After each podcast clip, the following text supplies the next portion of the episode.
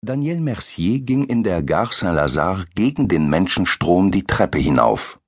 Um ihn herum liefen Männer und Frauen hinab, mit Aktentaschen und manchmal auch Koffern beladen. Sorgenvolle Stirnen, eilige Schritte. In dem Gewühl hätten sie ihn leicht anrempeln können, aber sie taten es nicht. Es kam ihm sogar so vor, als würde sich die Menge vor ihm teilen. Oben angelangt, durchquerte er die Schalterhalle bis zu den Bahnsteigen. Auch da drängten sich die Menschen.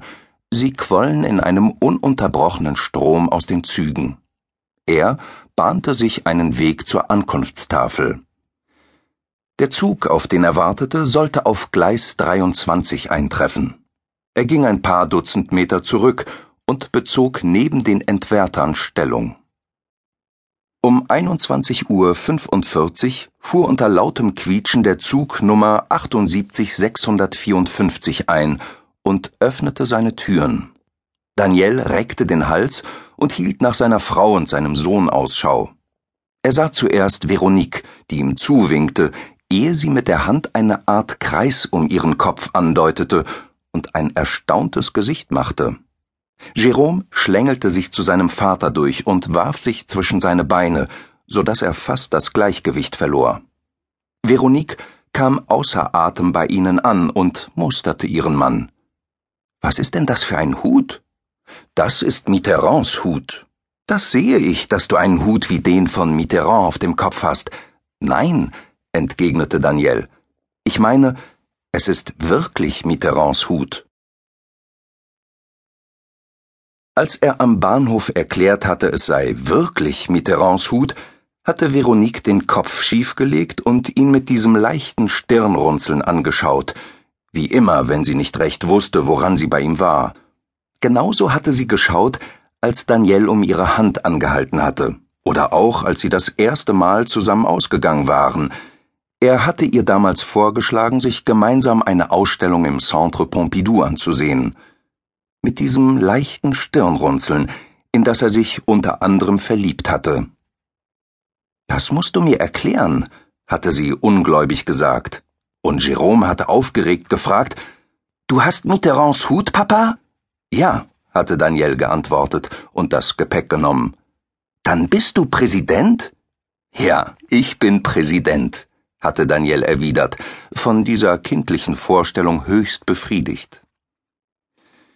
Im Auto verweigerte er jede Auskunft. Ich erzähle euch zu Hause alles. Veronique konnte bohren, so viel sie wollte. Er blieb hart. Als sie im 16. Stock ihres Hochhauses im 15. Arrondissement ankam, verkündete Daniel, er habe Essen gemacht.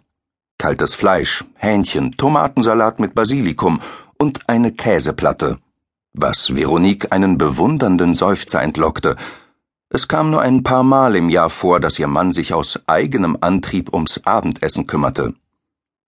Aber zuerst gab es einen Aperitif. Setz dich, sagte Daniel, den Hut immer noch auf dem Kopf. Und Veronique setzte sich, ebenso wie Jerome, der sich dicht an sie schmiegte. Auf uns, sagte Daniel und stieß feierlich mit seiner Frau an, während Jerome sein Limoglas hob. Dann nahm Daniel seinen Hut ab und reichte ihn Veronique. Sie griff vorsichtig danach, fuhr mit einem Finger über den Filz, was Jerome ihr sofort nachmachte. Hast du saubere Hände? fragte sie leicht erschrocken. Dann drehte sie den Hut um, und ihr Blick fiel auf das lederne Innenband. Da waren zwei Goldlettern eingeprägt. F. M. Veronique blickte zu ihrem Mann auf. Am Abend zuvor hatte Daniel seinen Golf an der Straßenecke geparkt.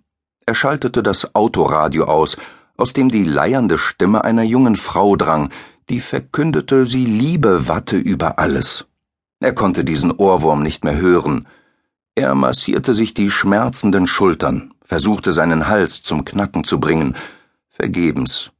Von seiner Frau und seinem Sohn, die über die Ferien zu seinen Schwiegereltern in die Normandie gefahren waren, hatte er nichts gehört.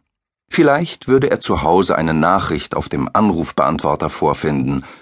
Die Kassette darin zeigte Ermüdungserscheinungen und spulte sich seit ein paar Tagen nicht mehr richtig zurück.